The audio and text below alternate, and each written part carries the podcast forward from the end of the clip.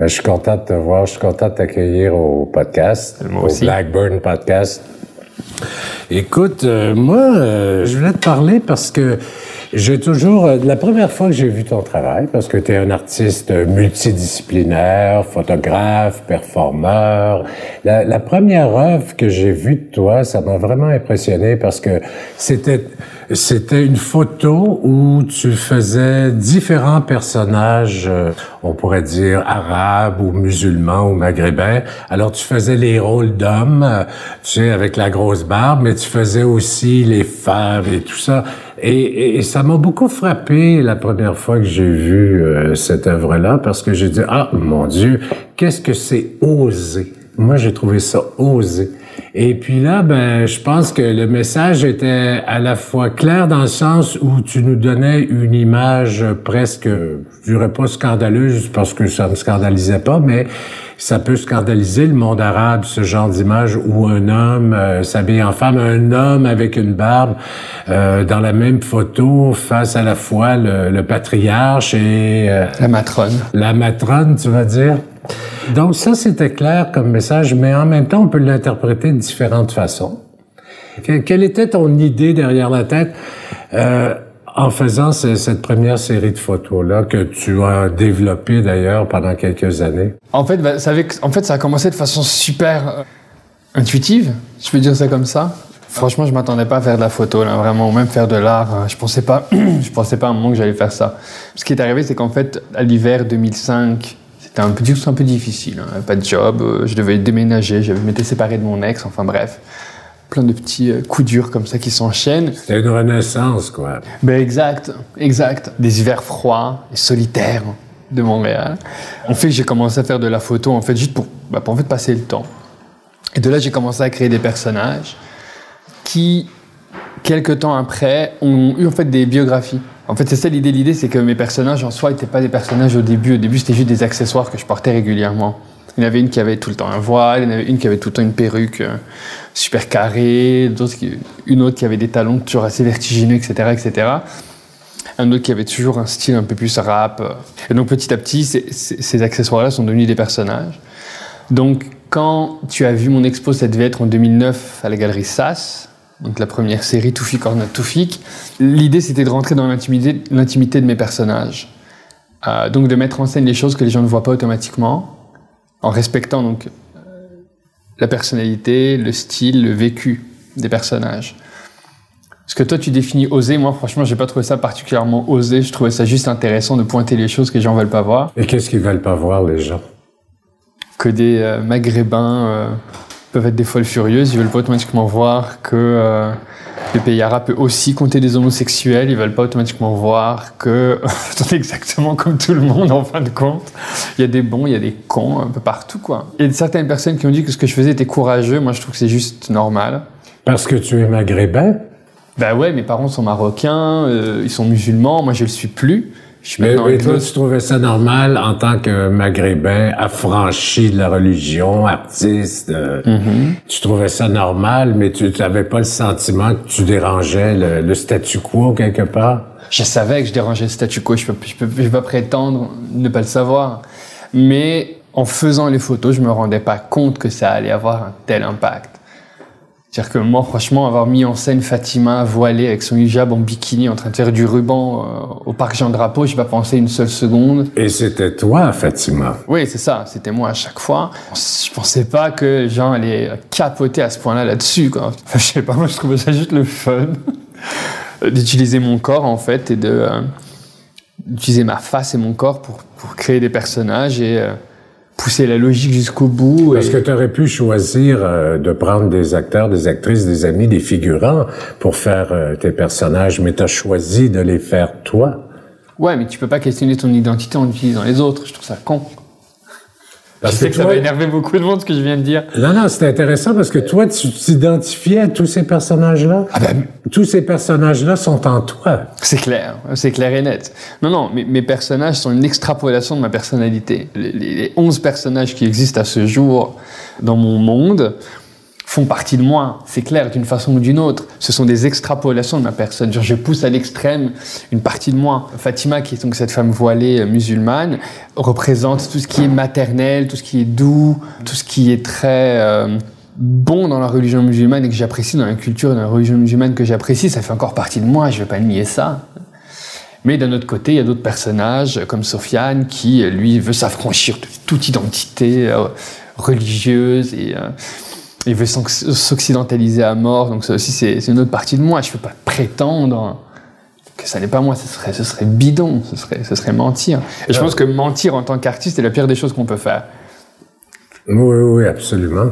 C'est clair. Le, public voit. Donc le public sait les choses et les ressent. Mais tu pourrais, tu pourrais faire un art dit commercial aussi, euh, alors que c'est pas ça que tu fais finalement. Est-ce que j'aurais pu le faire C'est ça ma question. J'ai tendance à penser que l'art est politique. En fait, tout est politique, techniquement parlant. Euh, et ça, moi, ça c'est moi. Hein. Je sais, il y en a qui pensent pas comme moi, c'est correct. Franchement, faire de l'art pour me retrouver à vendre à Ikea, je vois aucun intérêt.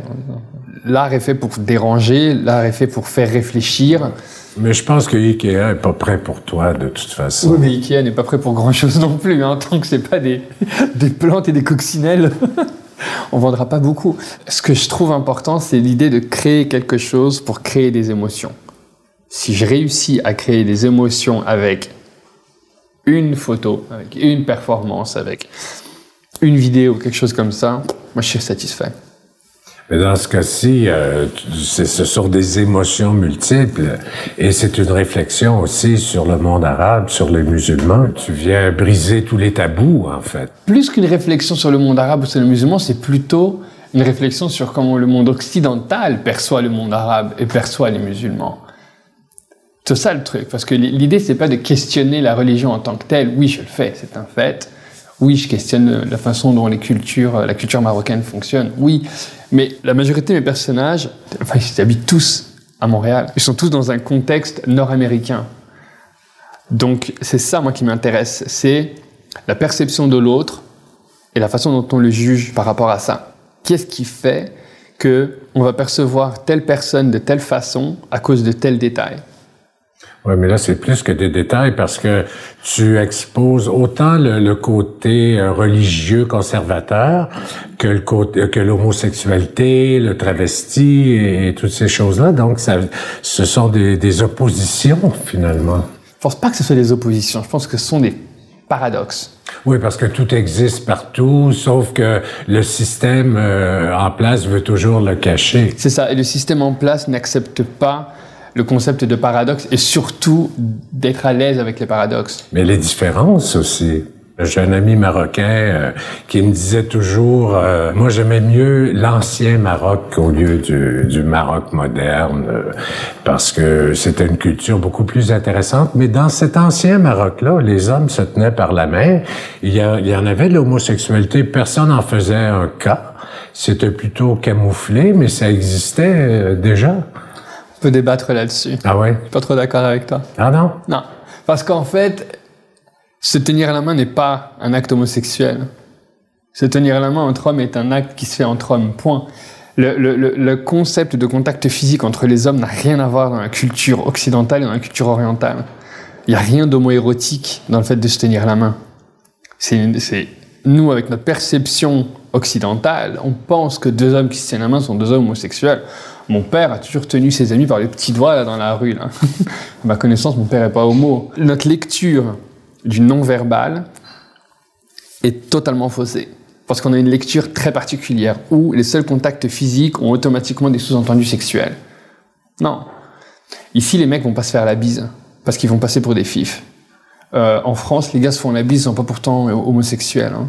En Russie, ça va sur la bouche. Oui, c'est ce que je veux dire. En Russie, ça va sur la bouche et rien de sexuel là-dedans. Donc, comment se fait-il qu'on a cette lecture-là? Où on a tendance à penser que le vieux Maroc est censé être plus ouvert Non. Moi, j'y crois pas trop à ça. Je peux pas, moi, commencer à parler du Maroc en disant voici, voici comment c'est, voici comment c'est. J'y habite plus depuis 1994. Euh, Donc, je suis mal placé pour dire quoi que ce soit. Mais, ce que j'ai connu de la culture marocaine, c'est que la façon dont l'homosexualité est vécue est bien évidemment beaucoup plus discrète et beaucoup plus secrète qu'elle ne se fait ici. Parce qu'il y en a encore beaucoup. Il y a plein de gens qui vont en vacances au Maroc et puis ils vont baiser avec des, Marocains, des jeunes Marocains. C'est, c'est là. D'ailleurs, j'ai une histoire amusante à te raconter. Euh, On va parler de tourisme sexuel déjà, mon Dieu, ça va il y en a du tourisme sexuel au Maroc, mais quelqu'un me racontait que parce qu'il n'y en a pas au Brésil, c'est vrai. Ouais, mais euh, un ami me racontait qu'il était au Maroc et il a amené un, type dans sa chambre. Mm-hmm. Et puis les gardiens de sécurité de l'hôtel sont rentrés dans, dans la chambre, ont sorti le Marocain en question et puis ils ont sévèrement réprimandé euh, l'Occidental en lui disant si vous voulez un garçon, vous n'avez qu'à le demander à la réception, on va vous en faire monter un. Mm-hmm. Alors ça fait quand même partie des mœurs tu sais, je pense que ça existe aussi en Europe. Hein. Ouais, je, pense que ça existe. non, mais je pense que je pense que non, mais je sais, mais, c'est que moi, je le, moi, je le prends un peu genre comme ça parce que je, ça met tout le temps en scène, encore une fois, cette histoire des pays riches qui vont dans des pays moins riches pour aller se taper des gens. Hommes, femmes, jeunes, vieux n'est pas la question. On est toujours dans un concept de, de tourisme sexuel qui existe partout dans tous les systèmes, en tout cas dans tous les systèmes qui sont moins riches que les pays qui le sont pas. Voilà. Oh, ça, la prostitution, il y en a partout dans le monde. C'est ça. Le, concept de l'hôtel qui s'est organisé en disant on a des gens pour vous, ça c'est clair et net. Hein. On l'a entendu un peu partout. Euh, il y a toujours et là je vais te rentrer dedans.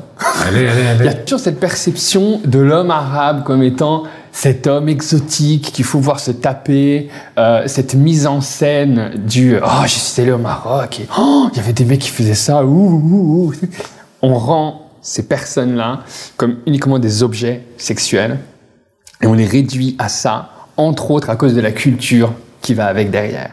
Parce que c'est une culture qui est qui, est, qui fait des opprimés, où la sexualité est, vraiment est cachée, où il y a quelque chose de foncièrement euh, macho, euh, on, a, on projette des choses sur ça. Et ça me tue. Mais ma mère disait toujours que le sexe mène le monde. Elle a raison. Ta mère a raison. Voilà. She is right. Pourquoi? Parce que le désir sexuel, c'est quelque chose d'inné chez l'être humain. Mais moi, je te ramène euh, à, ton travail parce que il y a quelque chose de très sexuel aussi dans ton travail, tu sais. Euh, quand tu vois, euh, quand tu portes les talons hauts, puis que tu fais la, la sexy, la diva ou mhm. whatever, mhm. tu sais, avec d'autres personnages très euh, mâles, très conventionnels et très sérieux, tu sais, il y a quelque chose de très sexuel là-dedans. Mais bizarrement, tu vois, je, sérieusement, là, quand j'y repense, quand tu parles de sexuel, ouais. là, je, je dois avoir fait peut-être une centaine d'œuvres photo en tant que telle, mais en parallèle tous les autres, mais ça, ça compte pas. Franchement, là, j'ai 4, 5 œuvres que je peux, en fait, en les ayant créées, je me dis, ok, là, je voulais injecter de la sexualité là-dedans. Tout le reste. Bon, il y en a plein d'autres qui ne sont pas sexuels, mais après ça, ma perception de la sexualité n'est pas la même que la tienne. Et je pense que là, ça revient exactement à ce qu'on disait plus tôt, c'est que cette perception de la, de la sexualité dans certaines choses, dans certains actes, dans certaines positions, dans certains gestes, qui est pas la même. Une des photos où j'assume parfaitement l'aspect homoérotique qui croise avec ça, c'est euh, une des photos qui s'appelle Dolly Sacrifice, où euh, il y a euh, un mec avec un t-shirt de Dolly Parton en fait qui est prêt, à ça de se faire égorger par des par des radicaux, des, des acides crise de niaiseux. Et cette photo-là, volontairement, je sais qu'il y a un aspect homoérotique là-dedans et j'y jouais là-dessus. Pourquoi? Parce que je pense qu'elle, justement, elle représente parfaitement ce dont on parlait. Cet aspect de l'extrémiste, hyper religieux, totalement homophobe, qui, qui s'apprête à tuer un homo à cause de sa sexualité et qui en même temps devient ce macho rêvé euh, qui représente l'homme parfait. Je veux dire, c'est ça le truc. moi, j'ai totalement joué là-dessus, j'assume. Mais ça, c'est des rares œuvres où vraiment j'ai dit ok je vais jouer la carte du sexe. C'est ça Mais c'est parce que tout à l'heure, tu me disais que quand tu as commencé à créer ces œuvres-là, à, à, à, faire de l'art, en fait, c'était comme une renaissance là, après une période difficile de ta vie, et puis que tu es rentré là-dedans un peu malgré toi. Oui. Tu es devenu photographe un peu malgré toi, puis c'est ça le, le genre d'œuvre que, que tu as produit. Mm-hmm. Bien sûr, tu as écouté ton intuition, ton instinct, mais sachant que, comme tu es un homme intelligent, il y a sûrement une intention derrière tout ça aussi. Euh. Si on compare euh, donc The Sacrifice avec Harem, Harem c'est la photo d'Abdel avec les quatre, euh, avec les cinq femmes derrière, avec Alice, Fatima, Manon, tout ça. Dans Harem, je voulais juste montrer les personnages. Et dans The Sacrifice, je voulais mettre en scène les personnages. Et c'est là où l'intention est différente, dans la façon de montrer le personnage. Je trouvais ça foncièrement intéressant de faire une scène violente et sexuelle en même temps. Parce que les deux vont ensemble. Hein. Si les gens disent une seule seconde. Mais ça, c'est dans toutes les cultures aussi. C'est exactement ça. Mais c'est ça le truc. Dans toutes les cultures. Sauf que moi, je parle de la culture que je connais le plus et dans laquelle j'ai été élevé. Et c'est peut-être là où on considère que c'est encore plus sexuel. Oui, mais depuis 22 ans, tu es parti du Maroc, tu as habité Paris longtemps, tu habites Montréal depuis longtemps. Tu connais toutes les, les cultures aussi, les, les us et coutumes des, disons de l'Occident, disons. Voilà, disons que là, j'ai la chance de connaître assez bien les, euh, les, les petits points, les, les petits, les petits euh, boutons à pousser pour, pour créer telle ou telle émotion. Alors, tu as les deux visions, tu peux jouer... Euh, Trois, même. Ah oui? Bah oui, j'ai la québécoise, la française et la marocaine. Ah, parce qu'entre le Québec et la France, il y a une grande différence culturelle. Ça n'a rien à voir. Oui, l'autre fois, je me souviens, à un vernissage, euh, tu avais des talons hauts comme ça, tu sais, puis d'ailleurs des, des, souliers magnifiques. J'ai dit, ah, j'arrive de Paris, je portais ça sur la rue à Paris, tout le monde voulait me ah, casser la gueule. Ah, à Montréal, on est beaucoup plus libre, les gens nous laissent euh, être qui on est, tu sais. Mmh, mais en fait, c'est ça, c'est oui, c'est clair. Le Québec et la France n'ont rien à voir. Si jamais. Euh... Mais en fait, c'est l'erreur que j'ai faite en arrivant ici, je pense. Quand... Mais ça, j'ai réalisé ça il y a quelques années. C'est qu'en fait, si j'avais réalisé dès le départ que le Québec n'était pas le petit cousin de la France, je pense que je me serais intégré plus vite. Clairement. Mais c'est pas comme ça que le, Québec est, est marketé en France. Québec est représenté en France comme étant ce petit bout de France en Amérique du Nord. Je dis ça parce que c'est le, bureau du Québec à, Paris qui faisait des campagnes de pub pour favoriser l'immigration française euh, au Québec, donc en début 2000, 2000 2002-2003. En tout cas, ça, c'est la, campagne de pub qui, moi, m'a tapé dans la face et qui a fait que je suis ici aujourd'hui. Ils ont réussi leur coup, et pas à peu près. Mais la façon dont c'est marketé, c'était ça. C'était le Québec, ce petit bout de France en Amérique du Nord. Donc, ça veut rien dire. D'une, ça veut rien dire, mais quand tu vois la, façon dont la, France euh, vit sa culture, la façon dont les Parisiens, moi je viens de Paris, c'est encore pire, la façon dont les Parisiens vivent leur, leur, leur parisianisme, c'est horrible. C'est d'une inégalité absolument aberrante. Donc tu te retrouves dans une situation où tu dis Ah, mais le Québec, c'est un petit bout de France en Amérique du Nord. Ah, ben je vais aller au Québec et ça va aller. Et quand tu arrives ici, tu vois que c'est pas, pas en toute la même chose.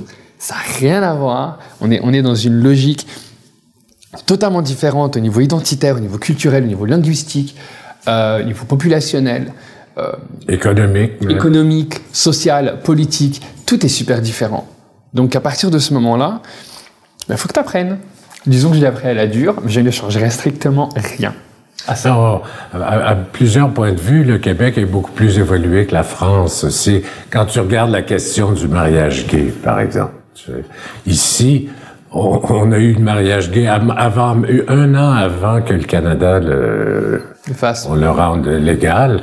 Et euh, en France, l'année dernière, tu as vu le tollé qu'il y a eu dans la population, la violence. J'avais tellement honte sur le coup, j'avais tellement honte. Merci. Ah j'avais honte. C'était tellement macho, les, les, manifestations contre le mariage gay. En France, ça en était ridicule. Mais je, dirais même pas macho, même si c'est très juste comme terme, je dirais que c'est super normatif. Plus que macho. C'est-à-dire qu'en fait, il, faisait rentrer les gens. Enfin, quand j'ai vraiment, quand j'ai vu ces manifestations-là, j'étais tellement mal à l'aise. Vraiment, j'étais super mal à l'aise. Je crois que c'était une des premières fois que j'avais honte, vraiment honte, de dire que j'étais, j'étais français ou que j'avais des origines françaises d'une certaine façon. C'était absolument aberrant. Parce que là, tu avais cette manifestation où tu avais des milliers de personnes dans la rue, où tu avais les, les femmes avec leurs bébés dans leurs poussettes à l'avant, technique super intelligente pour pas que les flics en fait viennent faire des attaques, vous n'avez pas touché les bébés. Donc ça joue sur un aspect moral absolument dégueulasse, sur cette mise en scène de la femme comme étant uniquement une pondeuse de gamins. C'est bref, tous les messages normatifs de base foncièrement misogynes étaient remis en avant quoi. Et ça m'a astique, ça m'a mis en tabarnak? Est-ce que c'est bon ça c'est une grande différence entre le Québec et la France, mais entre le, la France et le Maroc ou le monde musulman, Mhm. est-ce qu'il y a tant de différences que ça? Ou est-ce que c'est pas le même type de le même type de société très pa- patriarcale, très machiste? euh, Oh, ça n'a rien à voir. Ça n'a rien à voir parce que la France, la, la France se dit laïque. Le Maroc ne s'est jamais dit laïque. Le, le Maroc est un royaume musulman et le roi est le roi des musulmans et le roi des, des Marocains. Donc on n'est pas du tout dans la même approche du tout. Non, la mais est-ce que, euh, oui, je comprends très bien ce que tu veux dire, mais est-ce qu'il n'y a pas une morale similaire? Ben, comme Celui de la famille, euh, l'État, la, la famille. euh, Bah, Il y a une morale partout, il y a une morale ici aussi. Hein. Dire, on a peut-être fait la révolution, la révolution tranquille, mais il y a beaucoup de morale encore ici.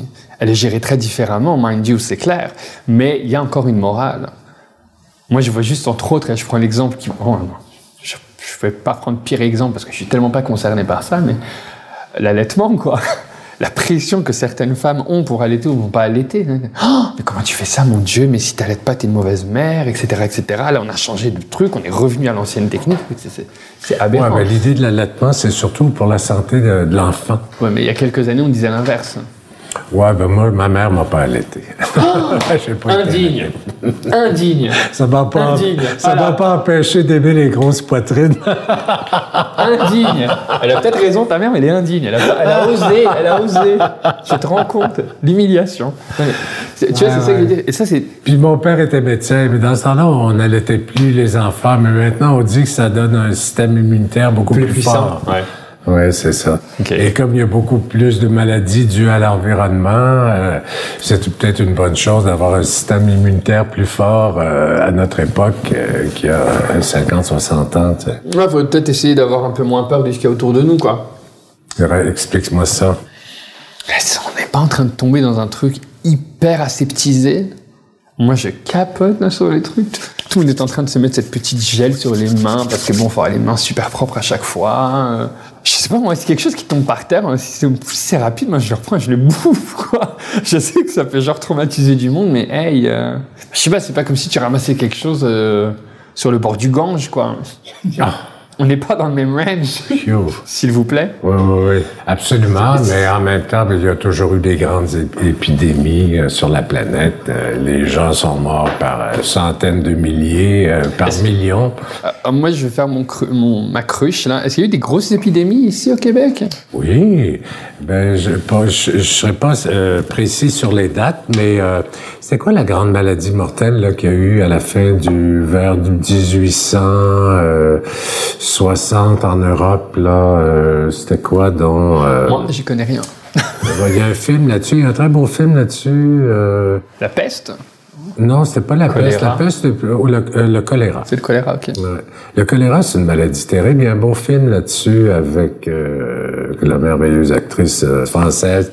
Tu sais, euh, qui, Isabelle, qui a- non? Non, pas Isabelle. Après Isabelle, celle qui a gagné l'Oscar de, la- de la Marion meilleure- Cotillard? Non, non, avant elle.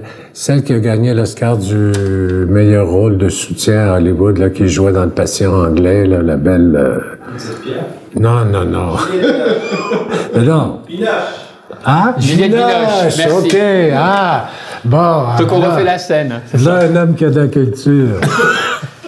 Et personne d'autre n'en a, bien entendu, hein, n'est-ce pas? Le choléra, euh, ça a été euh, très, très, très mortel en Europe et en France beaucoup. euh. et euh, j'ai lu un article qui avait été écrit avant les fêtes, là, dans, dans ces années-là. Et euh, on attendait l'épidémie de choléra parce que ça voyageait par bateau dans ce temps-là. Alors, on l'attendait ici à Montréal. Alors, cette année-là, pour les fêtes, euh, les Montréalais ont fêté euh, d'une façon euh, incroyable. Tu sais, parce qu'ils s'attendaient à ce que le choléra arrive l'année suivante. Et le choléra est arrivé, puis là, il y a eu des milliers, des milliers, des milliers de morts à Montréal, qui était une toute petite ville à cette époque-là. Tu sais, on a connu, il y a eu la, grippe espagnole euh, en 1916, je pense. Euh. Oui, oui, les épidémies, ça fait le tour de la planète. OK. Là, je posais une question bête parce que je veux juste m'assurer que... non, non, ben là, on en parle. Qu'il y ait ce traumatisme de oh, mon Dieu, on est passé par là, il faut faire attention. Mais c'était vraiment juste cette idée de tout le temps faire super attention, d'être tout le temps super aseptisé. Euh, la peur des germes, ça c'est un, un, peu trop là. Ouais. Ah, mais l'affaire c'est qu'on veut vivre en, en, santé le plus longtemps possible aussi. Et la, la médecine le permet maintenant. Ouais, mais est-ce qu'un excès de, est-ce qu'un excès d'hygiène n'est pas une façon d'affaiblir le système immunitaire? Moi je pose la question très conne. Hein. Ben, moi, euh, quand je pense à la manière dont les gens font ont du sexe, euh, euh, je pense que c'est. Oh, c'est pas nécessairement hygiénique. Tu n'as pas osé faire ça. ah, mon Dieu. On était censé parler d'art et là on parle de sexe. Oui, mais je trouve, moi, je trouve ton art très sexuel. Ben écoute, tu peux. Moi, je, moi, je, moi, je trouve pas qu'il le soit particulièrement. Mais écoute, oui, c'est, écoute, Mais pas sexuel dans le sens de l'acte sexuel. Non, non, non, mais dans, le, dans, les émotions. Sens oui, et, et, et, des genres. Sais, le rôle de l'homme, le rôle de la femme. Toi, tu fais éclater tout ça. Ben, il faut. Il faut. Pourquoi il faut? C'est vraiment ennuyant la façon dont c'est fait. Qu'est-ce que c'est? Ah, j'aime pas tout ce terme binaire. Ça me, ça me fatigue, mais c'est le fait. Donc, c'est très binaire. C'est homme ou femme. Point. Non, il y a, y a, plein de, y a plein d'autres identités qu'on peut avoir et tout et tout. Et moi, j'ai dit ça et je suis le premier à reconnaître ces trucs-là, mais, euh, mais je suis un mec, je suis très à l'aise avec ça et j'ai pas de questionnement identitaire par rapport à mon genre ou mon sexe.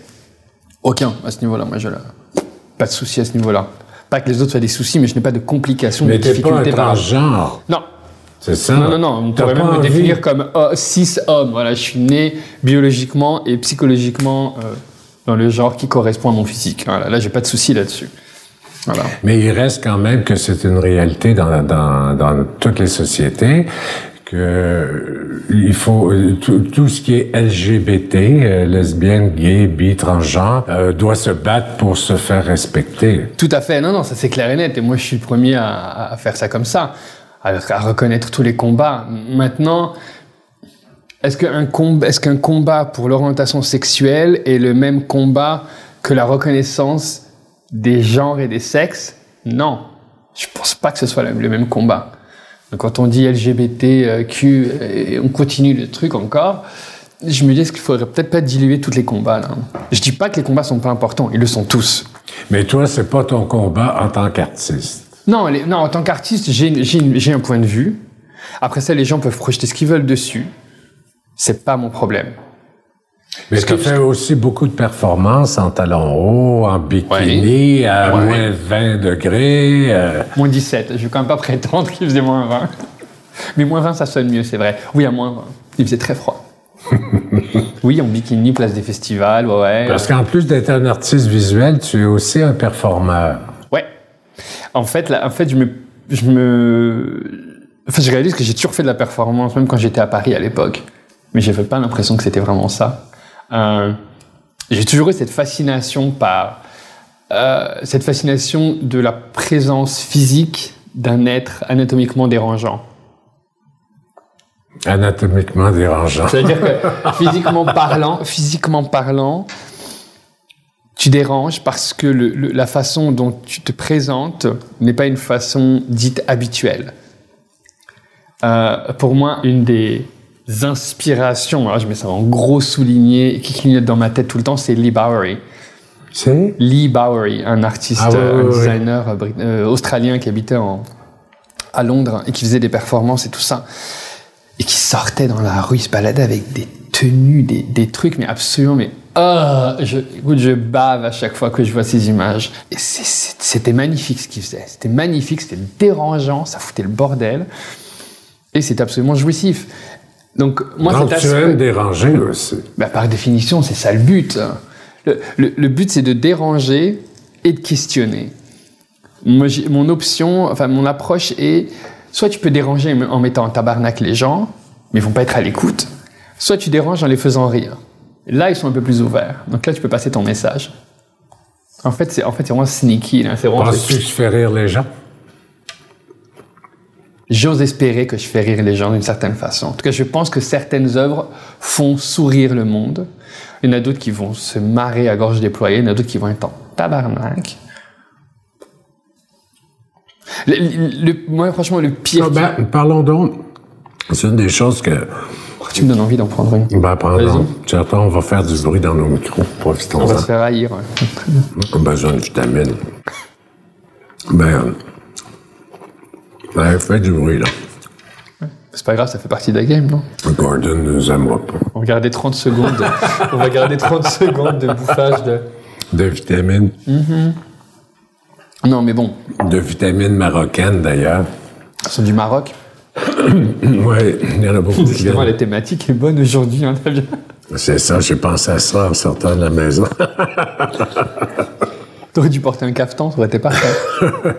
Dis-moi, euh, euh, justement, euh, quelle est la réaction du public à ton travail? Comment les gens réagissent?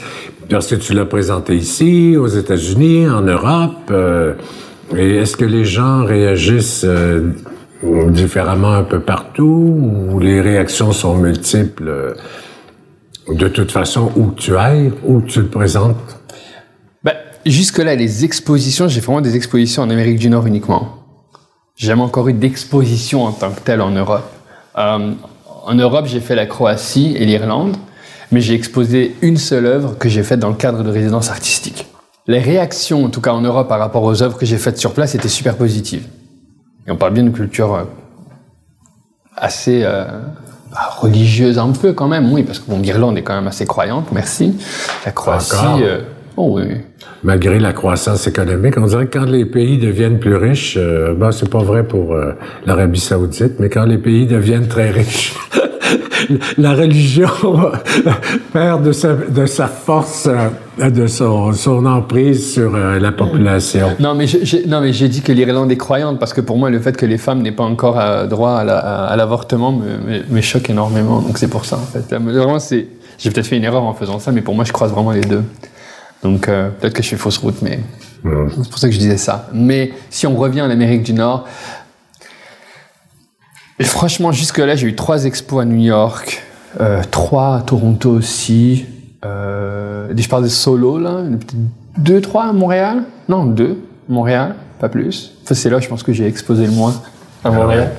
Euh, et j'en ai eu une aussi, une grosse à, à, Corpus Christi, au Texas, l'automne passé. Au Texas, all places, tu sais, c'est- vraiment intéressant J'ai adoré cette expérience. que le Texas s'intéresse à toi. C'est quand même, là, tu es un, un État très conservateur. Ouais.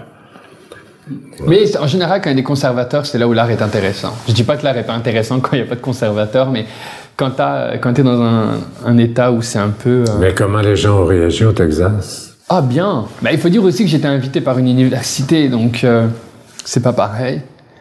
Mais les gens qui sont allés voir mon travail, ouais, c'était vraiment du positif, ouais, c'était vraiment bien. Quand j'ai exposé à Washington DC aussi, à l'ambassade de France, il y avait une très, un très bon accueil. Non, non, je, je peux pas prétendre que l'accueil n'est pas bon. Il est On bon, les gens réagissent. à ton travail. Ah, ça c'est clair. L'intelligentsia s'intéresse à ton travail. Ouais. L'idée, c'est que pour moi, il n'y a pas que l'intelligentsia qui s'intéresse, mais aussi euh, la mère de trois enfants qui s'en va au métro, euh, ou en fait les personnes qui ne vont pas dans les galeries d'art. C'est surtout ces gens-là, en fait, que, que je veux toucher. Oui, mais comment est-ce qu'ils est-ce qu'ils vont dans les galeries? Euh, est-ce qu'ils voient ton travail sur Internet? Euh, Ben- de quelle façon est-ce qu'ils entrent en contact avec ton travail? Les réseaux sociaux, je dois avouer, ont vraiment, vraiment, vraiment démocratisé la chose, je pense. Euh, parce que tout le monde peut avoir un, un réseau social, tout le monde peut se créer une- un compte. Donc ça, ça facilite la tâche. Je pense que ça brise énormément de... euh, Des pour ça. frontières. Les ouais. frontières, exactement.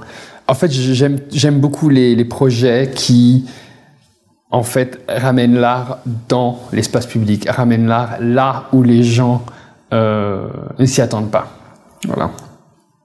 Et euh, comment euh, réagissent les musulmans euh, à ton travail? Il y a ceux qui adorent, mais vraiment adorent, ils me soutiennent à 200%. Il y a eu plusieurs personnes qui sont venues me parler, qui m'ont envoyé des messages pour me dire c'est génial ce que tu fais, tu poses des questions, merci. Ça donne une nouvelle image euh, des personnes euh, d'origine arabe ou euh, qui ont l'air musulmanes. Parce que je l'ai dit à chaque fois parce que j'en pense que je suis un grand musulman. Je ne le suis plus. Je l'étais à l'époque où j'étais passé à Christian Charette en 2006, mais entre-temps, ça a changé.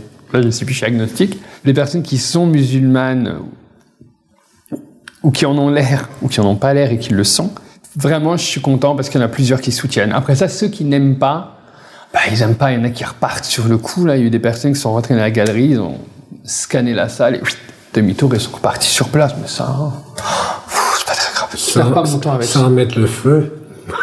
non, parce que penser que penser que tous les musulmans mettent le feu, c'est un peu c'est un peu réducteur parce qu'il n'y a que les niaiseux qui mettent le feu et des niaiseux, il y en a partout dans toutes les religions, partout dans le monde. Donc euh, en soi, non, non. Bah, après ça, j'ai eu des, des, des, des, des commentaires négatifs, quelques menaces et tout et tout. Mais bon, Ah ça, ça t'as eu des partie. menaces? Oui, ça c'est pas très Ouais. grave. Si, quand tu reçois des menaces de mort, c'est que tu sais que tu fais quelque chose de bien. ça, c'est ma logique. Tu le fais.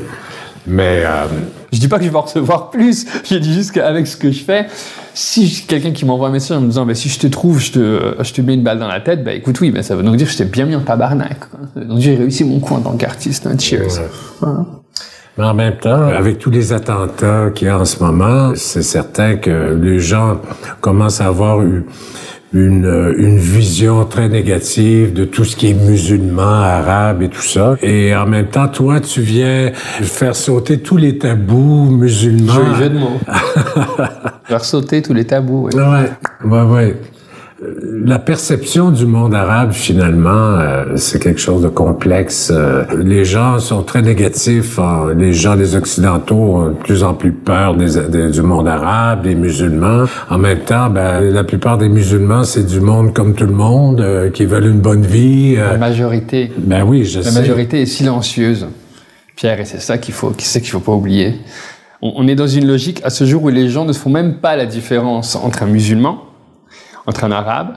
Ils font même pas la différence entre les chiites, les sunnites. Ils font même pas la différence euh, avec euh, des musulmans qui ne sont pas dans les pays arabes, mais qui sont dans d'autres pays. La connaissance de la culture musulmane, la connaissance des pays arabes est nulle. Donc dès que tu as quelqu'un d'un tant soit peu foncé, avec des traits qui sont pas blancs, asiatiques ou d'autres typologies physiques dites rassurantes, on passe à la trappe. C'est la même chose avec les Noirs. Exactement la même chose avec les Noirs. Voilà. Et, ce, qui, ce que je trouve absolument aberrant dans l'histoire, c'est que les médias jouent un rôle absolument horrible dans ce truc-là et continuent à perpétuer à chaque fois ces mises en scène, ces caricatures, et c'est absolument aberrant. Pourquoi est-ce que à chaque fois qu'on décrit une situation avec une, donc un, un arabe ou un musulman, on va automatiquement mixer les deux, toujours, et le traitement médiatique va être différent. Quand quelqu'un va faire une tuerie et qu'il est blanc, ça va passer, c'est des problèmes de santé mentale. Mais bien sûr, les problèmes de santé mentale n'existent pas chez les Arabes, pardon, chez les musulmans, pardon, chez les terroristes, c'est la même chose, n'est-ce pas? Donc dès qu'il y a un Arabe, boum, c'est un acte terroriste. Ça commence à me faire chier. Alors qu'il y a plein de, bl- euh, de Blancs qui, qui font des crimes euh, odieux aussi. Oui, mais eux, ils ont des problèmes de santé mentale, Pierre, arrête, c'est pas pareil. c'est pas des terroristes. Ne mélange pas les choses. Ouais. Oui, Médiatiquement parlant, le terrorisme est relié à une typologie physique. C'est intéressant de voir. euh, Tu peux pas prétendre Parce ça. que la violence fait partie de l'humanité depuis toujours. Et puis il y en a des tueurs de tout acabit. Ce que je trouve intéressant, moi, c'est de toujours d'essayer de comprendre pourquoi il y a des gens toujours euh, violents, toujours. Pourquoi il y a toujours autant de tueurs dans l'humanité alors que on voudrait que l'humanité euh, grandisse, euh, devienne plus consciente, euh, euh, vive plus dans l'amour, euh, dans la conscience des choses, dans le respect des autres. Et puis on, on se rend compte que, que c'est peut-être parce qu'on est 8 milliards euh, sur la planète maintenant, mais on se rend compte que il y a toujours autant de violence, il y a toujours autant de guerre, il y a toujours autant de- d'assassinats, euh, de manque d'amour. Moi, ça, pour moi, tout ce qui est violence, c'est- c'est lié à ce phénomène-là et non pas juste euh, une question de culture. Non, non, c'est clair, bien heureusement que tu penses comme ça, parce que c'est la bonne, je pense. Je pense qu'il y a de la violence partout, tout le temps, il y a toujours eu de la violence. Maintenant, Mais on peut faire violence. Nos gouvernements, nos, les multinationales peuvent faire de, beaucoup de violence aussi.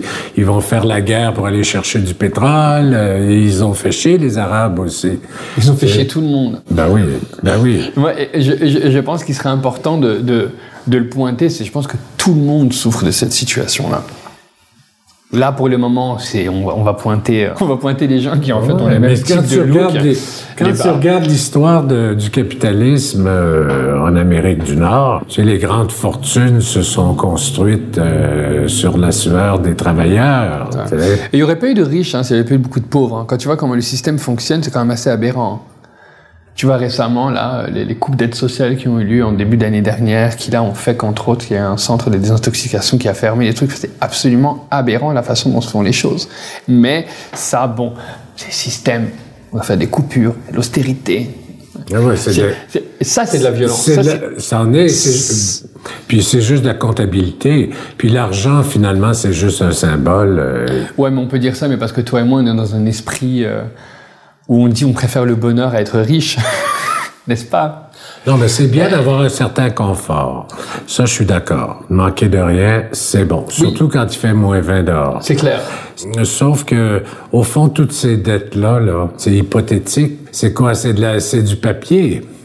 L'argent, c'est du papier. Non, mais l'argent, c'est le pouvoir. hein. Ouais, mais c'est du papier pareil. Non, mais c'est du pouvoir pareil. C'est ça que je veux dire. c'est qu'on- on peut- je pense qu'on peut dire ce qu'on veut par rapport à ça. Quand tu as du cash, tu as du pouvoir. Et, l'histoire, c'est qu'après ça, bah, tu réussis. comment tu deals avec, quoi? C'est ça la question. Tout. Moi, avec mes ressources limitées, bah, je fais ce que je peux avec ce que j'ai. Ça s'arrête là. C'est simple que ça. Et quand il y a des choses qui me paraissent pas correctes, ben, je les pointe. Quand il y a des choses qui, qui m'énervent, ben, je le dis. Et si les gens sont d'accord, très bien. S'ils sont pas d'accord, ben, écoutez, on peut débattre, on peut discuter.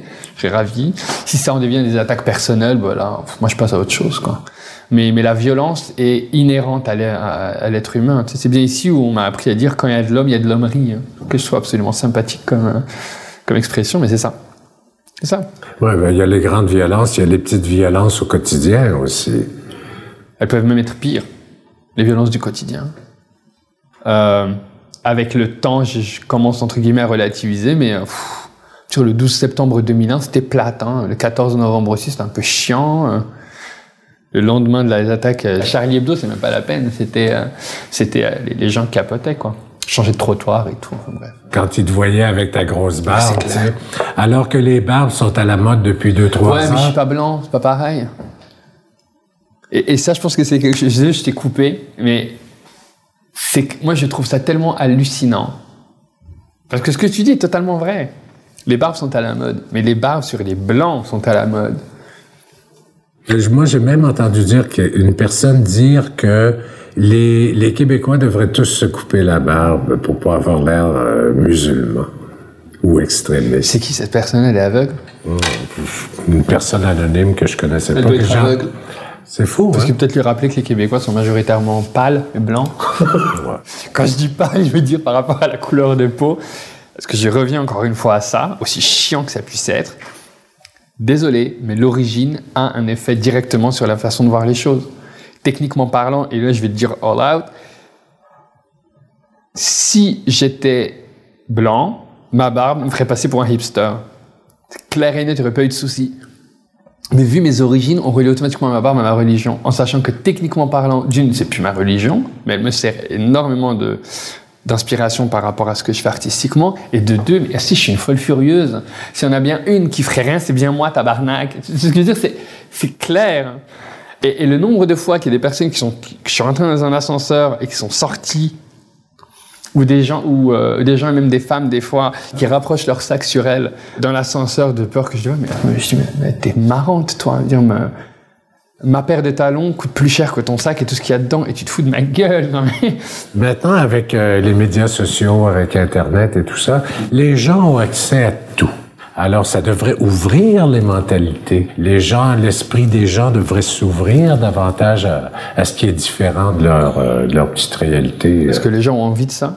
Tu penses que ça leur fait peur? bien sûr que oui t'as pas envie sérieusement là t'as pas envie de subir des choses qui t'intéressent pas oui, les réseaux sociaux, les gens ne veulent voir que ce qu'ils veulent. Maintenant, tu as l'option quand même sur Facebook. Je dis ça parce que je suis plus sur Facebook en tant que personne depuis un moment, mais je crois savoir qu'il y a une option où tu peux maintenant rester ami avec la personne, mais ne plus avoir son feed. Ouais. Ça change tout. Ça change tout le truc. Et techniquement parlant, les réseaux sociaux, c'est choisir qu'est-ce que tu veux avoir. En fait, tu choisis tes chaînes d'information. Et je dis chaîne d'information, j'inclus même n'importe quel être humain. Et tu te fais informer par les autres, c'est tout. Et quand ça te plaît pas, bah, tu zappes. Donc, oui, les gens ont accès à plus de choses, ouais, mais est-ce qu'ils le font vraiment? Pas sûr. Mais ils sont moins ignorants, en tout cas. Je suis pas sûr. est-ce que j'ai tendance à penser que le que les gens sont plus cultivés qu'avant, je pourrais pas me permettre de dire oui ou non, mais je commence à avoir un- une certaine inquiétude par rapport à la qualité euh, des connaissances, par rapport à qu'est-ce qu'on perçoit comme étant bien. On est beaucoup dans une culture de consommation de masse. euh, c'est la culture ultra commerciale. La, culture ou l'art avec un grand A, euh, ça reste... euh, il y a peu de gens qui consomment ça vraiment, mais il y en a. Il y en a de plus en plus. Il y a un public pour l'art euh, et la culture en général. Et non pas juste pour la, la culture que moi je me plais à dire 4-5-0 des fois parce que c'est une culture euh, de consommation de masse euh, où en fait tout est basé sur la consommation, que ce soit le style de vie, avoir de l'argent, faire des voyages, euh, consommer le- l'amour, le, sexe, euh, mais sans avoir aucune vraie culture, sans avoir lu, sans avoir vu, sans avoir réfléchi. euh, sans avoir pensé, c'est pas une culture qui fait penser, c'est une culture qui fait consommer. On a parlé de, tes- de- de la première phase de ton travail où tu faisais tous les personnages. Maintenant, euh, ça a changé, ça. J'ai vu aussi d'autres- d'autres euh, photographies de toi là, que tu inspirées par de grandes toiles Ouais. où tu réinterprètes des tableaux connus. Tout à fait. Ouais, ça c'était la deuxième partie. Oui, ça, c'est déjà, c'est un grand cheminement pour toi, ça. Ouais, bah, je pense que, écoute, ouais, je pense qu'il faut, faut évoluer, sinon ça sert à rien, c'est plate. Hein. si c'est pour faire la même chose tout le temps, mais déjà c'est moi tout le temps à chaque fois sur les photos. Déjà, ça peut être assez plate, assez vite. Avec cette deuxième série, j'ai- réalisé que je voulais questionner la sacralisation des œuvres. L'art a toujours été accessible à une certaine élite. De ça, j'étais parti du principe de réinterpréter des tableaux classiques qui me faisaient peur. Pourquoi il te faisait peur? Parce qu'ils étaient super connus, parce que c'était des grands, grands peintres, parce que je les ai vus au Louvre, parce que je les ai vus à Quai d'Orsay, parce que c'est des œuvres que j'ai vues euh, qui m'ont en fait, euh, ouais, qui m'ont euh, bouleversé. Voilà. Et l'idée de faire ça m'a fait pisser dans mon froc et pas à peu près. Je me dis, ah, bah écoute, si ça te fait peur, c'est que ça doit être bien. Voilà, donc j'y suis allé. Et c'était un processus de trois ans et demi. Et c'est là, en fait, où a commencé mon calendrier de pilosité faciale. Ah, t'es encore là-dedans, dans cette période-là? Bah oui, parce que en fait maintenant, vu que vu que maintenant chaque personnage a sa barbe, si je veux mettre en scène tel ou tel personnage, ben, je dois attendre qu'elle pousse en conséquence. Donc là, mon, mon calendrier est booké jusqu'en octobre 2017. Oh. Donc je sais quand est-ce que je me rase, quand est-ce que je me rase pas. Voilà. En fait, c'est assez amusant parce que les gens considèrent, enfin, il y a des personnes, ceux qui ne me connaissent pas, croient que je garde la barbe soit pour être à la mode, soit par rébellion par rapport à tout ce qui se passe, par rapport à l'image des, euh, des musulmans. Mais non, mais en fait, je fais ça parce que bon, euh, c'est à cause de mon travail artistique. Quoi. Là, je pouvais, si je pouvais la raser demain, je la raserais. Quoi. C'est clair, elle est trop longue. Elle me rentre dans le nez, elle me rentre dans les oreilles. Je suis tanné de la shampouiner tous les jours. Plus capable. je suis plus capable. voilà. Mais Ouais. c'est avec ça que ça a commencé en fait. Voilà. Et donc de là, réinterpréter des tableaux classiques, ça m'a obligé à faire des recherches sur le tableau, le contexte, les personnages, le, le peintre, etc., etc. De là, j'ai pris mes personnages et je me suis dit quel personnage pourrait remplacer les personnages des peintures. J'ai croisé les trucs, c'était absolument tripant. L'œuvre qui a explosé, c'est La Grande Intendante, qui est la réinterprétation de la Grande Odalisque de Ingres, celle où tu as la femme nue euh, dans un harem. Euh, là. étendue, Ouais, ouais. nue, comme ça, c'est ça, avec donc une bonne barbe, un bon rouge à lèvres, et euh, elle est passée de femme euh, d'esclave sexuelle à esclave ménagère. pour en fait pointer le fait que les femmes sont toujours malgré tout des esclaves, sont toujours perçues comme étant euh, un niveau plus bas que celui de l'homme, ce que je trouve assez important. Et en fait, ça m'a fait réaliser que mon travail est somme toute assez féministe en soi. Donc, venant d'un homme homosexuel d'origine marocaine, c'est quand même assez le fun. Je trouve que le, le bon est assez cool, je suis assez fier de moi. Et donc, c'est ça. Ce travail-là à développer euh, m'a permis de, ben, déjà d'être un peu plus crédible aux yeux de certaines personnes par rapport à la capacité à créer des choses. Euh, ça m'a aussi permis de bah, pousser mes limites par rapport à tout le concept de mise en scène, par rapport aux détails, par rapport à l'organisation. Parce que ce que les, les spectateurs ne savent pas et ne voient pas, c'est que quand ils voient une photo où il y a 18 filles, où il y a tous mes personnages, il y a Catherine, Abdel, Fatima, Benjamin, etc., etc., tout a été calculé avant, la tenue, pourquoi la personne, pourquoi cette position, pourquoi ci, pourquoi ça, tout a été calculé. Mais quand, il y avait euh, quand a il y a un spectateur lors de ma première exposition qui m'a dit oh bah ça a l'air facile, j'aurais pu le faire, j'avais été offensé en 2009. Et quelqu'un m'a redit la même chose lors de l'expo euh, de Two Fix Museum euh, à Corpus Christi en 2015. Et en fait, j'ai trouvé que c'était le plus beau compliment. Parce que si quelqu'un te dit c'est facile, j'aurais pu le faire, ça veut donc dire qu'il ne voit pas le travail qu'il y a eu derrière. Et s'il ne voit pas le travail qu'il y a eu derrière, ça veut dire que tu as bien fait ta job. Exactement. Oui, mais ça prend de la maturité pour s'en rendre compte. et disons qu'avant, j'étais un peu jeune et con, maintenant je suis un peu moins jeune, mais toujours con. voilà. Donc, c'est ça je dis. Et donc, c'est ça que je trouve intéressant, c'est cette capacité à, à créer des images que les gens se projettent dedans. Et après, c'est plus à toi. C'est ça qui est jouissif.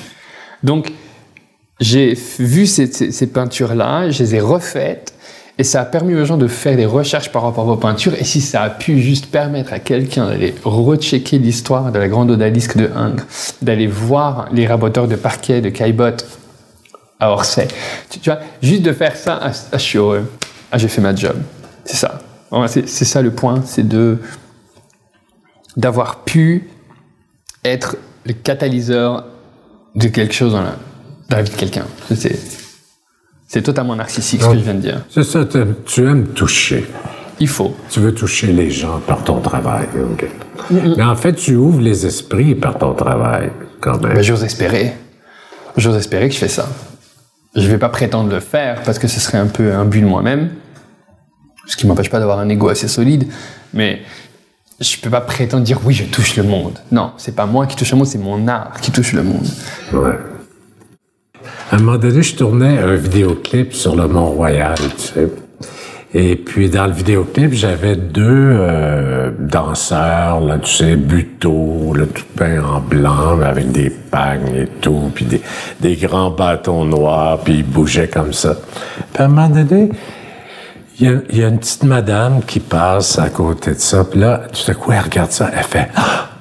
Puis là, elle fait ça comme ça. Ah, elle au Québec, à Montréal. Ah, c'est génial. Hein? Elle se signe et elle part. Ouais. Génial. C'était le diable pour elle. Il devait être beau, le diable, alors. Ah oui, les deux, il y en avait deux, ils étaient magnifiques. Mais euh, c'est surprenant de voir la réaction des gens. Euh, ça, c'est de la bigoterie totale. Euh. Ouais, mais, ouais, mais ça, ça vient aussi de la connaissance et, et, de, la, et de la curiosité. Tout. Moi, le nombre de fois que les gens m'ont vu en action, soit en train de faire des photos, soit en train de faire des performances, mais c'est génial. Dis-moi, une petite question. Comment ta famille te perçoit? Ah, ma famille m'adore. Et c'est réciproque. J'ai la meilleure famille possible. Ah, si, je suis tellement content de les avoir. Ouais. Ils sont, ils sont au Maroc? En France. Ah, ils sont, en France. Ils sont en France. Et en fait, euh, ce que j'ai fait, c'est que. En fait, j'ai décidé qu'avant de faire chaque expo, de leur présenter le travail que j'ai fait. Donc, en fait, avant mon exposition en 2009 à Montréal, j'ai, quand j'étais en vacances à Paris, j'ai présenté les œuvres de ce Fix Museum à ma famille. Avec un petit PowerPoint et tout, hein, à la maison. J'aurais dit, ben voilà ce que je fais. Ah, disons que ça a créé des discussions. Mais j'ai une famille absolument démente. Démente. Ah, mes parents m'adorent, je les aime, je suis super fier d'eux, super fiers de moi. Ils me soutiennent totalement dans le truc. Euh, mon père m'a offert une robe là quand on était au Maroc, ce qui m'a aidé en fait à faire le shooting de ma dernière série. Là. On était en avril, en mai dernier au Maroc ensemble. On a fait un road trip en fait parti de Paris jusque dans son village de naissance. Ah ouais. Pour aller faire des photos entre autres. Et dans le village, enfin dans la grande ville centrale de la région où il est né, on rentre dans un magasin qui appartient à mon cousin qui a fait le design des robes pour les musulmanes, donc des robes euh, islamiquement acceptables. Halal, comme je dis tout le temps, c'est un petit joke, mais c'est pas, pas des robes halal, mais c'est moi qui fais des jokes sur ça. Une robe ne peut pas être halal, je tiens à le dire. Voilà. Donc, à partir de là, euh, je vois cette robe et je dis Ah Je dis Papa, elle est belle cette robe. Il dit Ah bon, tu la veux? Je dis Ah, ce serait trop bien, il faut que je te la paye. Voilà, et donc le lendemain matin, j'avais une robe. Wow. Tu vois Et il va aussi, il connaît bien, il connaît pas, il connaît pas tous mes personnages par cœur, mais il connaît certains personnages. Et je me rappelle, il y a encore 3-4 ans, on était allés à Marrakech ensemble en, vacances. Euh, je passais une semaine avec eux. Et euh, je dis, bah viens, on va au souk, il faut que j'ai acheté des, voiles pour Fatima. Et donc, il n'y a pas de problème. Donc on était au souk, il me dit, ah bah ça, ah, c'est un peu trop flashy pour Fatima, trouve pas, elle est quand même timide comme femme. Je dis, ouais, ouais, il me dit, bah prends celui-là alors. Non, moi j'intègre mes parents dans le... En fait, j'intègre ma famille dans le processus. Je trouve ça super important. Donc il y a plusieurs robes en fait de ma mère dans les photos. Il y a plusieurs robes de prière de mon père aussi dans les photos. Il y a une photo où je mettais en scène Fatima qui se mariait. Ça c'est dans le salon de la maison familiale. C'est mes parents qui ont mis en scène en me disant bah, toi, euh, Fatima doit se mettre là, le mari doit se mettre là, l'imam se met là et tout et tout. Donc voilà. Ah, je serais super important de faire ça. Moi je considère qu'il n'y a rien de mal à être transparent, il n'y a rien de mal à être respectueux dans l'histoire. Parce que je pense que le point qui est important pour mes parents, c'est le fait que je, je sois respectueux et, et, fier de la culture et de l'éducation qu'ils m'ont donné, ce qui est totalement le cas. Donc euh, voilà. Oh, c'est merveilleux. Ouais, ce qui est bien, parce que tout le monde s'imagine, est-ce que mes parents me détestent et euh, veulent me foutre dehors et tout? Non, non, pas du tout, hein, pas du tout. C'est une situation idéale, c'est une situation... Euh... Je suis un homme comblé. Comment tu cheminé euh, comme ça? Je sais que tu travailles, entre autres, tu fais du travail très strict là, pour gagner ta vie. Et euh, en même temps, tu crées. Euh, parle-moi un petit peu de ça. Ah, j'ai vraiment de la chance, en fait, parce que j'ai un travail, un pseudo day job, que j'adore. En fait, je travaille dans les communications pour un organisme en logement social et communautaire. Donc, je fais la communication, je donne des formations, je forme les gens, je soutiens, soutiens les organisations, etc., etc. Et le but, c'est vraiment de presser le gouvernement pour qu'il développe encore plus de logements sociaux pour les personnes. Donc déjà, il y a tout cet aspect politique, tout cet aspect social, tout cet aspect humain qui, moi, me fait triper et pas à peu près, et qui en même temps me permet de gagner ma vie. Et donc, ce que je gagne là-dedans, je le réinjecte dans l'art. Ça fait faire, mon Dieu, bah oui, bah depuis le début, ça fait faire 11 ans, là. Et 10-11 ans là que je suis dans la même organisation. Et vu que j'ai vraiment de la chance, mon organisme reconnaît totalement euh, mon travail, me fait confiance. Donc il y a des arrangements au niveau du temps qui sont faits de façon à me permettre de pratiquer ma carrière artistique de façon très adéquate, tout en ayant un travail à temps plein. Donc, euh, disons que, que, je suis heureux à ce niveau-là. Donc, tu n'arrives pas encore à gagner ta vie avec ton art uniquement. Je pourrais jamais gagner ma vie avec mon art. Jamais? Moi, je pense pas. Alors, tu as des beaux projets, là, tu m'as dit, qui sont... Oui, mais avoir des beaux projets est une chose, mais est-ce que ça va me permettre d'en vivre toute l'année? Non. Non, je pense pas, parce que j'ai du mal à croire que je pourrais un jour vivre à temps plein de mon travail artistique, à moins, à moins de faire péter les, les honoraires en tant qu'artiste que je suis invité. Donc, tu vends tes œuvres uniquement à travers les galeries? Entre autres, ouais. Mais vu que là, je suis pas représenté par aucune galerie, je répète, je suis représenté par aucune galerie à Montréal le message est passé. Non, non, je fais ça moi-même. Là, je suis un électron libre en fait. J'adore ça. Mais quand tu fais des expositions un peu partout, tes œuvres sont mises en vente euh, souvent. Pas toujours nécessairement. Là, si t'es dans un musée, ils font mhm. pas de vente euh, d'œuvres. Mais euh, quand tu fais les galeries, t'es... Ouais. Bon, en fait, ce que c'est que je, je m'entends avec les galeries pour l'exposition. Donc voilà, ben, j'expose avec toi là, parfait. Ben, donc là, on peut s'organiser pour pour faire ça, euh, bah, tu vends ça, bah, tu as tel pourcentage, etc., etc. Donc ça dépend, c'est du cas par cas, mais c'est avec moi qu'on négocie. Fait que, euh, voilà. Donc c'est assez. Disons que, je, disons que je suis très content de la façon dont ça s'organise maintenant. J'ai de compte à rendre à personne. Je fais ce que je veux, quand je veux. Je collabore avec qui je veux, de la façon dont je veux faire. Donc c'est parfait. Ça m'arrange. Je suis très content comme ça, j'aime pas. euh, Mais quels sont tes, tes grands, euh, tes grands projets là, qui, qui s'en Ouais. viennent? Parle-moi de ça un petit peu. Là. le gros projet de 2016 qui me fait mais triper. Je suis excité, mais comme un gamin dans un, dans un magasin de, de jouets. hein. Vraiment, ça me fait juste trop triper. C'est qu'en fait, je vais faire trois jours de performance pour le FTA, le Festival Transamérique. Euh, J'ai trois jours de performance pour réinterpréter un tableau classique québécois. Alors, tu vas le construire sous, les, sous le regard des spectateurs. Exactement, trois jours, ouais. En fait, je refais la chasse-galerie de Henri Julien. Mais sur trois jours, c'est-à-dire à la fin de la troisième journée, le tableau va être complet? Exactement ça. Voilà. Donc en fait, c'est sur trois jours. Le premier jour, c'est l'installation de la, de la scène, organisation des personnages, des tenues, etc., etc. La deuxième journée, shooting. Et la troisième journée, Photoshop. Donc à la fin de la troisième journée, l'œuvre est faite. En fait, c'est une euh, version encore plus complète de ce que j'ai fait en Irlande en 2014 pour le Fringe Festival de Dublin, de Dublin et ce que j'ai fait à Zagreb en 2013 pour le Queer euh, Zagreb. Voilà. Donc en fait, c'est la réinterprétation de tableaux classiques mais connus de tout le monde. Et je suis hyper heureux de savoir que le FTA a, a accepté ce projet-là et le Donc, c'est un tableau. C'est Un ta- tableau. Un tableau. OK. Donc, ton- ta façon de travailler, c'est mise en scène, photographie, Photoshop. Exact. Voilà. C'est trois, sur trois jours, de 8h du matin à 8h du soir. J'ai 12 heures à chaque fois. Oh. Voilà. J'ai 12 heures pour installer la première journée, j'ai 12 heures pour shooter la deuxième journée, et j'ai 12 heures pour boucler le Photoshop. Puis les gens peuvent entrer, sortir. Ben, vu que ça se fait place des festivals, les gens verront euh, le truc. Il y aura une télévision qui va faire un live feed de l'appareil photo ou de l'ordinateur, ça dépend, mais verront ce qui se passe en direct. Et c'est à l'extérieur. Ouais. Ouais, à l'extérieur. Oh. Je suis super excité parce que littéralement, c'est ma façon. C'est vraiment quétaine à dire, mais c'est vraiment comme ça que je le ressens. C'est ma façon de remercier le Québec. Ouais. Ah, de remercier le Québec. Ouais. De remercier pour Mais parce qu'en fait, l'accueil. Non, parce que je pense que si j'avais pas été au Québec, j'aurais jamais fait ce que j'ai fait aujourd'hui.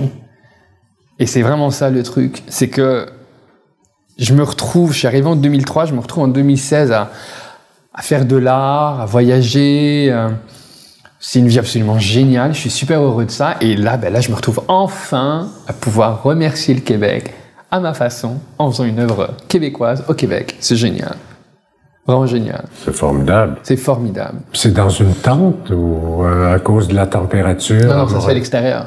Carrément. Carrément. Le seul truc qui est dans la tente, littéralement, c'est mon ordinateur, la table de maquillage, qui est vraiment très sommaire. On- on- quand on connaît mon travail, on sait que le maquillage et moi, on n'est pas amis. quoi. Et euh, les tenues. C'est tout. tout. Mais tout le reste fait à l'extérieur. Donc, beau temps, mauvais temps, Avec l'éclairage extérieur. shit can happen. Exact. Ah ouais. Bah, c'est ça que je trouve amusant. Sinon, c'est un peu plate. Oh, c'est un bel événement, l- l'idée, est-ce que l'idée de me retrouver à faire un truc comme ça à l'extérieur, mais avec un truc pour couvrir, un- non, non, non, non, l'idée c'est Ben, de pour dealer contrôler la lumière. Ben, je pense que je vais avoir deux, deux lumières flash, juste pour permettre d'avoir vraiment une homogénéité par rapport au personnage. Mais l'extérieur advienne que pourra. hein. Et je trouve ça génial. Ben, J'ai hâte de voir ça. J'ai hâte de le faire aussi. Tu vas avoir une, une toile de fond, donc. Comment ça, une toile de fond? Une toile de fond pour le tableau. Non, Non, même pas. non, non, non, non. L'idée c'est de reprendre. Mais qu'est-ce que tu vas avoir comme background? Place des festivals. Non, non, non. ouais. Ah, OK. Tu vois là, tu- bon, est-ce que tu vois à quoi ressemble la, la chasse-galerie Donc c'est ce canot avec les huit bûcherons dans le ciel en train de voler. Tu vois cette peinture, la, la fameuse peinture qu'il y a dans toutes les bières que je n'aimerais pas parce qu'on n'est pas en train de faire de la publicité, mais c'est dans les bières et c'est quand même connu. Le, le conte de la chasse-galerie est une histoire, que, à ma connaissance, qu'on se raconte au Québec depuis des générations. Oui, je vois tout à fait. Voilà. Mais tu vas faire tous les personnages de la Je fais tout. Sauf que là, l'idée, c'est d'avoir ce canot qui atterrit place des festivals. Et dans ce canot, il n'y a que mes personnages immigrants. Et place des festivals au sol, il n'y a que mes personnages nés au Canada. Donc l'histoire, c'est de raconter, de transformer la chasse-galerie en une, euh, une histoire sur l'immigration. Parce que, originellement, dans l'histoire, qui a été euh, mise à l'écrit par Beaugrand, les bûcherons vendent leur âme au diable pour aller faire pour aller fêter la fin de l'année avec leur bien-aimé. Ma question c'est, est-ce que les immigrants vendent leur âme au diable pour se retrouver au Québec? Et en fait, bah, vu le contexte actuel, on n'aurait pas pu faire mieux. avec l'arrivée des Syriens, avec tout ce qui se passe, c'est absolument... Euh, le timing est parfait. Voilà. Donc je trouve que dans un contexte pareil, faire une œuvre comme ça est tout simplement euh, jouissif. C'est un beau projet. C'est un excellent projet, je suis ravi. Ce qu'on va voir, c'est l'artiste multidisciplinaire. Total. Vous allez, le, public va se retrouver à me voir en train de faire le processus au complet. Et vraiment, là, quand je dis au complet, c'est que je ne veux rien cacher au public. Je viens encore une fois dans cette histoire de désacralisation de l'œuvre. Ce qui est intéressant parce qu'initialement c'était les peintures que je voulais désacraliser. Maintenant je désacralise mon travail. Pas que le mien soit sacré, mais que j'aime l'idée de mettre à nu le processus. Les gens vont tout voir. Ils vont tout voir. Des tests pour les tenues, euh, des photos test shoot pour s'assurer que la tenue est complète, du placement du canot, des tests de photos pour voir si le canot est bien placé ils vont voir euh, le trampoline dans lequel le personnage va sauter pour être en l'air, en train de voler. Ils vont tout voir. Les gens vont être assis ou?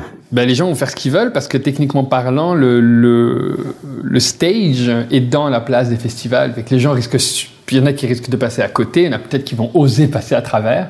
Ça m'étonnerait. Ah ben moi je ferais ça. Je... Mais tu peux oser, puis je t'effacerai sur Photoshop, c'est pas un problème. pas du tout. Et c'est réglé. Pierre, voilà. Il y aurait que des L'idée de tout montrer au public, moi, me plaît. Et je trouve qu'il y a un aspect totalement respectueux là-dedans, c'est dire, OK, vous voulez voir ce que c'est, ben voilà ce que c'est. Ah, j'ai fait plein de documentaires sur des peintres et puis je montre toujours l'artiste à l'œuvre. Alors on voit l'artiste créer. C'est fascinant parce qu'il y a des gens qui disent Ah mon Dieu, lui ou elle, elle fait ça comme ça. Je me suis toujours demandé comment ils arrivaient à, créer telle œuvre, quelle était leur technique. Mais tu l'as déjà fait. Moi, je t'ai vu euh, à La Nuit Blanche il y a trois ans à peu près, trois, quatre ans. Tout à fait. Euh, tu faisais ça en public. Euh, la création. C'était vraiment intéressant. Bah, c'est ça, en fait. Tu vois, parce que tu as vu, en fait, à la Nuit Blanche en 2010, c'est, en fait, ce que je vais refaire en 2016, mais en version beaucoup plus élevée. Ça fait déjà six ans que j'ai vu ça. Mon Dieu, que le temps passe. Ça mais ça fait déjà dix ans que je pratique. En tout cas, tu as l'air bien allumé, tu as l'air bien passionné. Ben, Quand tu parles de ton projet au FTA, d'ailleurs, euh, les yeux, ben, tes yeux brillent. Ah mais non, mais c'est clair. Attends, non, mais oui, mais parce que je suis foncièrement excité par ce projet-là. Je suis ravi. C'est une forme d'aboutissement aussi, non? Ouais, d'une certaine façon, c'est un aboutissement. Quelles sont les dates? Euh? C'est le 28, 29 et 30 mai. Donc, de 8h du matin à 8h du soir, place des festivals. OK, ben alors on va inviter tout le monde à venir. il faut que tout le monde vienne parce que c'est génial. c'est super. On a parlé de ton art, on a parlé de société, on a parlé de politique, on a parlé de... Sexe. De sexe.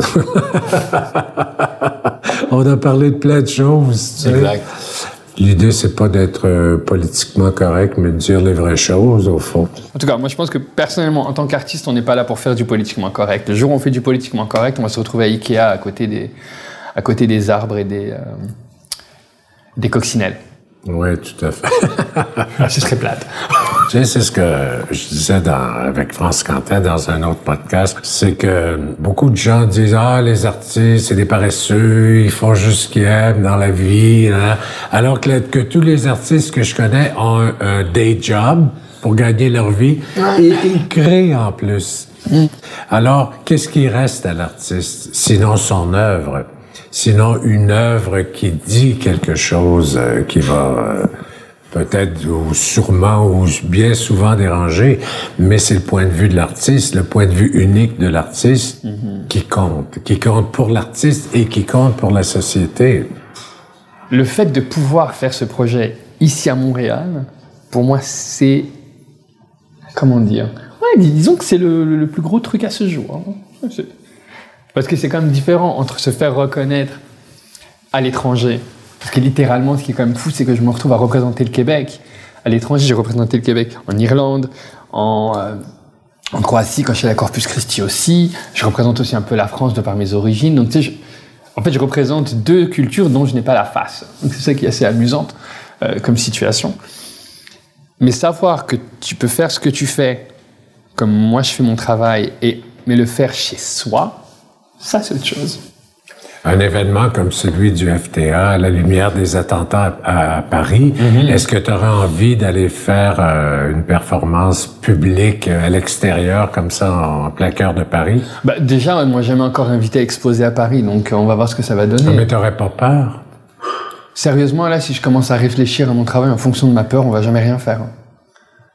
Et sérieusement, mais ça, ça, ça, c'est peut-être mon côté, euh, mon côté euh, ex-musulman, martyr, drama queen en moi qui dit ça, mais sérieusement, si jamais je me prends une balle dans la tête en faisant mon travail, c'est la meilleure façon de mourir.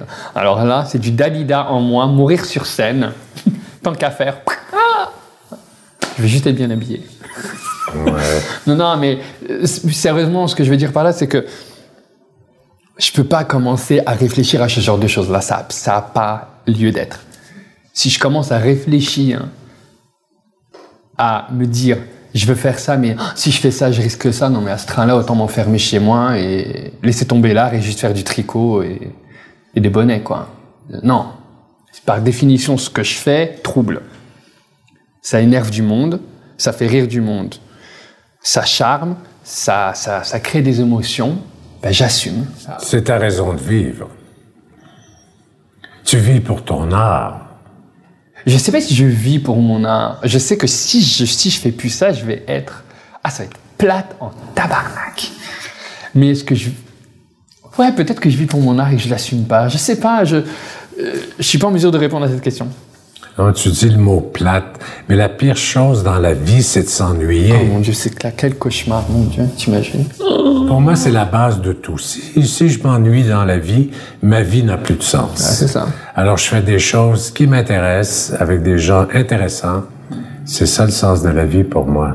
Mais ce qui est intéressant, c'est que moi, de mon côté, parce que dans ton travail, par définition, tu travailles avec du monde. Oui. Moi, je travaille seul. C'est ça le truc, c'est que je travaille seul, je suis tout le temps dans ma bulle. Mais après ça, collaborer avec du monde, moi, me fait totalement triper.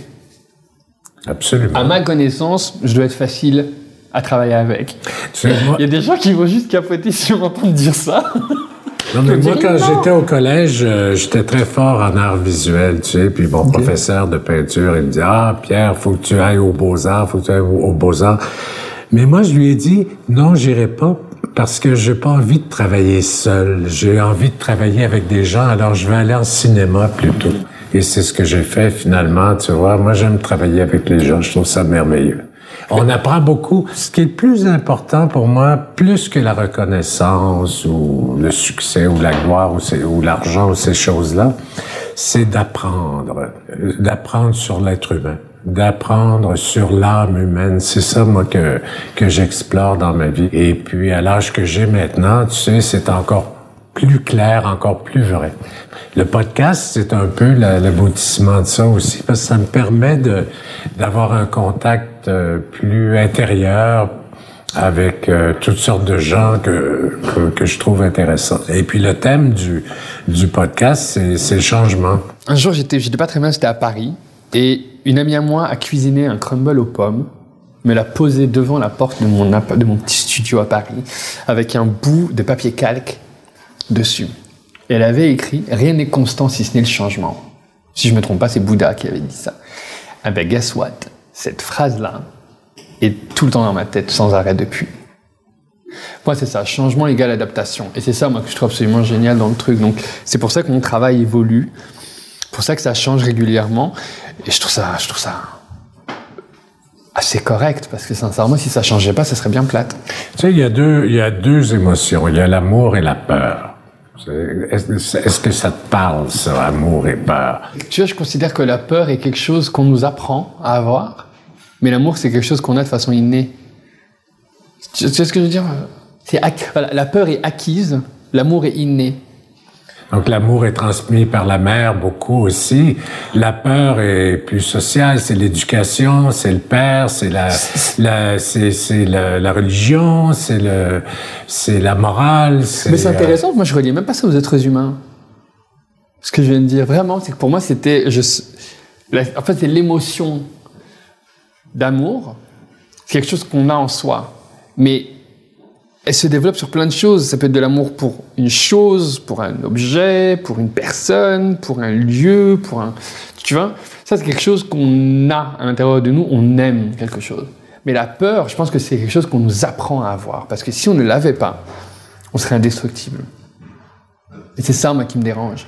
C'est que malheureusement, on est, dans une, on est dans des sociétés qui favorisent la peur au lieu de favoriser l'amour. Au lieu de dire tu, tripes faire ça, tu aimes faire ça, tu te sens bien là-dedans, fais-le. Mais tout le temps dans une logique où on dit à quelqu'un ah, peut-être que fais attention, que fais attention, que fuck le faites attention, que fais tes délires asti. Au pire des cas, tu te casses la gueule, au moins tu l'auras fait. Hein. Tu aurais vu quelqu'un, tu te sautes dessus, au pire des cas, il te dira non, guess what, pas trop grave. C'est ça, c'est pour ça, en fait, c'est comme ça que je vois le concept d'amour, en fait. C'est l'idée de d'aimer la vie au point d'être capable de se prendre des refus sans le prendre personnel. C'est ça, là, on parle d'amour. J'aime ce que je fais, j'aime le Québec, j'aime cette idée-là, j'aime ce projet donc c'est évident que je vais être excité. Non, c'est un homme heureux, quoi. Ah, moi, je suis un homme totalement heureux, ça c'est clair. Mais mes problèmes, mes problématiques à ce jour sont d'une futilité, mais alors là... un peu de repos, et ce sera, ça ira mieux. Mange mieux, et ça ira mieux. C'est pas des trucs existentiels. Existentiellement parlant, je suis, alors là... Ouais. tout va bien. Est-ce qu'il y a des choses dont tu aimerais parler, euh, dont on n'a pas parlé aujourd'hui? Non. Par rapport à la vie, par rapport à ton... Tu rigoles, on a parlé de spiritualité, d'amour, de peur. Non, on a fait le tour, mon Dieu. Enfin, je pense qu'on a fait le tour. Parce que si on n'a pas fait le tour, on est reparti pour 3-4 heures. C'est ça le problème. Moi, je pense qu'on a bien fait le tour. Moi aussi. Merci tout fait. Merci à toi. Merci de tout cœur. Je suis très, très, très content de t'avoir rencontré. C'est réciproque. Et puis, euh, j'ai hâte de voir ton, ta performance au FTA. Non, j'ai hâte de la faire. Fin mai prochain. Exact. À bientôt. Bye bye.